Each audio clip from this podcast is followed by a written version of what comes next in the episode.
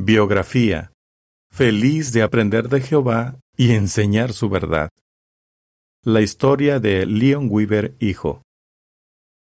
Me crié en Easton, Pensilvania, Estados Unidos. Mi meta era ir a la universidad y llegar a ser alguien en la vida. Me encantaba estudiar y tenía buenas calificaciones en matemáticas y ciencias. En 1956, una organización de derechos civiles me dio 25 dólares por ser el estudiante de raza negra con las mejores calificaciones.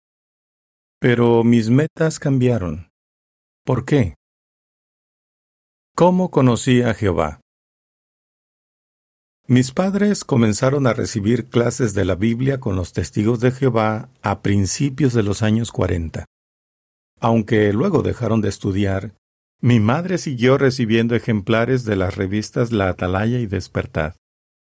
En 1950 se celebró una asamblea internacional en la ciudad de Nueva York y mi familia asistió. Poco después, el hermano Lawrence Jeffries comenzó a visitarnos y se esforzó por enseñarme la verdad. Al principio, yo no veía bien que los testigos de Jehová no se implicaran en la política ni prestaran el servicio militar. Le decía que si todos los estadounidenses se negaban a ir a la guerra, los enemigos podían invadir el país. Con paciencia, el hermano Jeffries razonaba conmigo. Me decía, ¿Y qué crees que haría Jehová si todas las personas en Estados Unidos le sirvieran a él y vinieran enemigos a atacarlas? Lo que me explicó sobre este y otros asuntos me ayudó a ver que yo estaba equivocado, y eso despertó mi interés. Pasé horas leyendo números antiguos de la Atalaya y Despertad que mi mamá había guardado en el sótano. Con el tiempo me di cuenta de que estaba aprendiendo la verdad, así que acepté el curso bíblico que el hermano Jeffries me había ofrecido. También empecé a asistir a las reuniones de forma habitual. La verdad me llenó y me hice publicador de las buenas noticias. Mis metas cambiaron cuando entendí que el gran día de Jehová está cerca. En vez de seguir pensando en la universidad, ahora quería ayudar a otros a aprender la verdad de la Biblia. Terminé la enseñanza media superior el 13 de junio de 1956 y tres días después me bauticé en una asamblea de circuito. Poco me imaginaba cuántas bendiciones recibiría por dedicar mi vida a aprender de Jehová y enseñar su verdad. Aprendo y enseño en el precursorado. Seis meses después de mi bautismo, me hice precursor regular. El Ministerio del Reino de diciembre de 1956 en inglés Tenía un artículo que animaba a los hermanos a servir donde se necesitaban más publicadores. Sentí que eso tenía que ver conmigo. Quería ayudar donde hubiera pocos predicadores de las buenas noticias. Me mudé a Edgefield, Carolina del Sur, a una congregación de solo cuatro publicadores. Conmigo éramos cinco. Celebrábamos las reuniones en la sala de la casa de un hermano. Todos los meses pasaba cien horas en el ministerio. Me mantenía ocupado dirigiendo la predicación y atendiendo mis asignaciones y discursos en las reuniones. Es interesante que mientras más hacía por Jehová, más aprendía de él. Una señora a quien yo le daba clases de la Biblia era dueña de una funeraria ubicada en Johnston, un pueblo cercano. Tuvo la bondad de darme trabajo a tiempo parcial y de permitir que usáramos un pequeño edificio de su propiedad como salón del reino. El hermano Jolly Jeffries, que por cierto era hijo del hermano que me dio clases de la Biblia, se mudó de Brooklyn, Nueva York, a donde yo vivía, y llegó a ser mi compañero de precursorado. Vivíamos en un pequeño remolque que nos prestó un hermano. En el sur de Estados Unidos los sueldos eran bajos.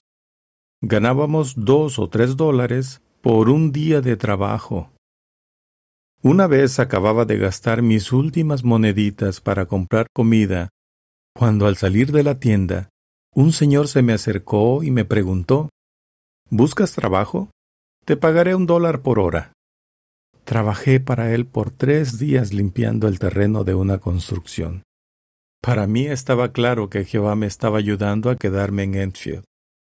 Incluso en esas circunstancias pude ir a la Asamblea Internacional que se celebró en 1958 en la ciudad de Nueva York. El segundo día de la asamblea pasó algo especial. Conocí a Ruby Watlington, que era precursora regular en Gallatin, Tennessee. Como los dos queríamos ser misioneros, asistimos a la reunión para interesados en ir a Galat. Más adelante empezamos a escribirnos. Luego me invitaron a dar un discurso público en Gallatin, y aproveché la oportunidad para preguntarle a Ruby si se quería casar conmigo. Me mudé a su congregación y nos casamos en 1959. Aprendo y enseño en la congregación. Tenía 23 años cuando me nombraron siervo de congregación, llamado ahora coordinador del cuerpo de ancianos de Galatin. Éramos la primera congregación que visitaría un superintendente de circuito nuevo llamado Charles Thompson. Era un hombre de mucha experiencia. Aún así, me preguntó qué necesitaban los hermanos y qué habían hecho otros superintendentes de circuito para atender esos asuntos.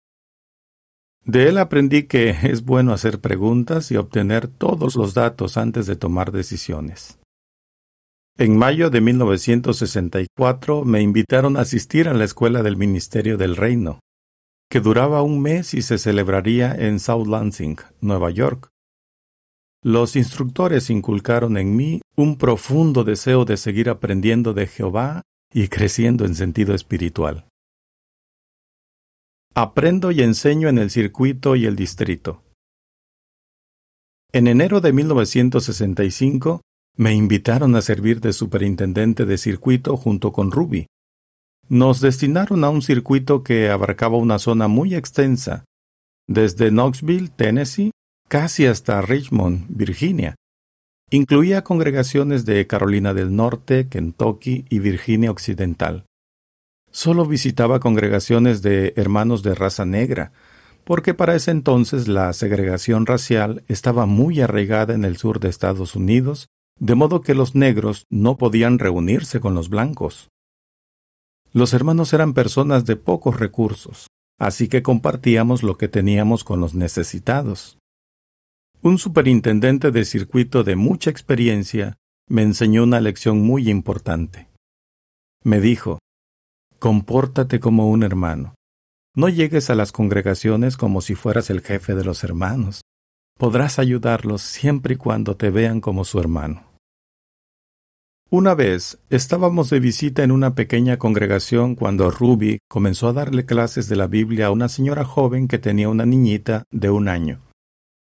Como nadie de la congregación podía atenderla, Ruby siguió dándole clases por carta. En nuestra siguiente visita, la señora asistió a todas las reuniones. Luego, dos precursoras especiales se mudaron a ese lugar y siguieron dándole clases hasta que se bautizó. Unos treinta años después, en 1995, en el Betel de Patterson, una hermana joven se acercó a Ruby y la saludó. Era la hija de la señora que había estudiado la Biblia con Ruby. Ahora la hija y su esposo eran estudiantes de la clase 100 de Galaad. El segundo circuito que visitamos abarcaba el centro del estado de Florida. Para ese tiempo necesitábamos un vehículo, así que nos compramos uno a muy buen precio. Pero para la primera semana se le abrió la bomba de agua y no teníamos dinero para repararla. Pensé en un hermano que podía ayudarnos y lo llamé. Él le dijo a uno de sus empleados que reparara el automóvil y no aceptó que le pagáramos. Solo dijo no me deben nada. Hasta nos regaló algo de dinero. Fue un hermoso ejemplo de cómo Jehová cuida de sus siervos, y nos recordó lo importante que es ser generosos. Siempre que visitábamos las congregaciones, nos quedábamos en las casas de los hermanos, y así hicimos muy buenas amistades. Un día dejé en mi máquina de escribir el informe sin terminar de la congregación, cuando volví esa tarde, me di cuenta de que el niñito de tres años de la familia con la que nos estábamos alojando me había ayudado a terminar el informe. Él y yo nos reímos de eso durante muchos años. En 1971 recibí una carta que me asignaba servir de superintendente de distrito en la ciudad de Nueva York. Nos sorprendió muchísimo. Yo apenas tenía 34 años cuando nos mudamos. Sería su primer superintendente de distrito negro, pero los hermanos me recibieron con alegría. En mi labor de superintendente de distrito me encantaba enseñar la verdad de Jehová los fines de semana en las asambleas de circuito.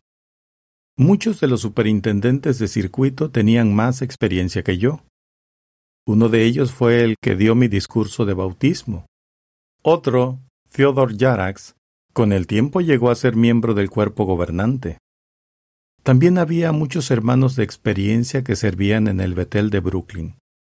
Qué agradecido me sentía de que estos superintendentes de circuito y betelitas me hicieran sentir cómodo.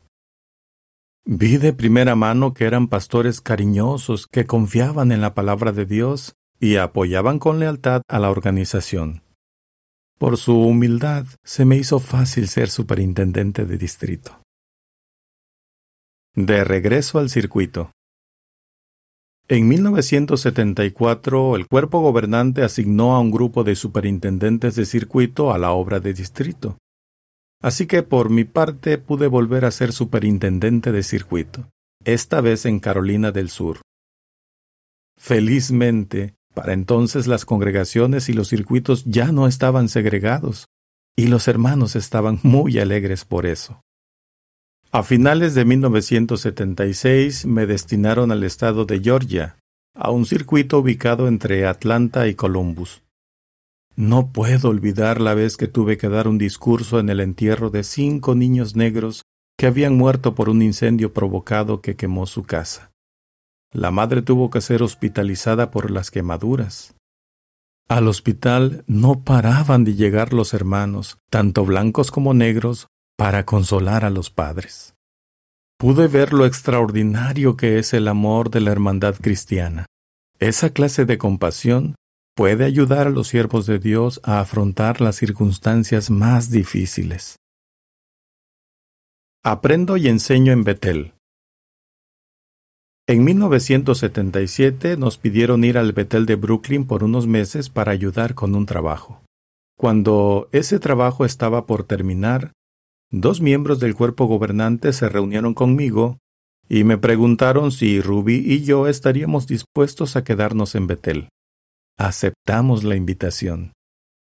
Por 24 años trabajé en el departamento de servicio, donde los hermanos con frecuencia atienden preguntas delicadas y complejas. En el transcurso de los años, el cuerpo gobernante ha ido suministrando orientación de acuerdo con los principios bíblicos. Esta orientación se usa como base para responder preguntas, pero también para capacitar a los superintendentes de circuito, ancianos y precursores. Esta capacitación ha ayudado a muchos a crecer en sentido espiritual, lo que a su vez ha fortalecido a la organización de Jehová. De 1995 al 2018 visité varias sucursales como representante de la Central Mundial, antes llamado superintendente de zona. Me reunía con los comités de las sucursales, los betelitas y los misioneros para animarlos y ayudarlos con las inquietudes que tuvieran. A la vez, Ruby y yo siempre recibíamos ánimo por las experiencias que nos contaban. Por ejemplo, nos tocó visitar Ruanda en el año 2000. Nos conmovió mucho oír los relatos de hermanos y betelitas que vivieron el genocidio de 1994. Muchos habían perdido seres queridos. A pesar de todo, se veían la fe, la esperanza y la alegría de estos hermanos. Ahora tenemos más de 80 años. Por los últimos 20 años he formado parte del Comité de Sucursal de Estados Unidos. Nunca fui a la universidad, pero he recibido la mejor educación de Jehová y su organización. Esto me ha capacitado para enseñarles a otros las verdades de la Biblia que pueden beneficiarlos para siempre. He visto cómo el mensaje de la Biblia ayuda a las personas a mejorar su vida y a hacerse amigas de Jehová. Siempre que tenemos la oportunidad, Ruby y yo animamos a los demás a valorar el gran honor que tienen de aprender de Jehová y enseñar las verdades de la Biblia. El mayor honor que puede tener un siervo de Jehová. Fin del artículo.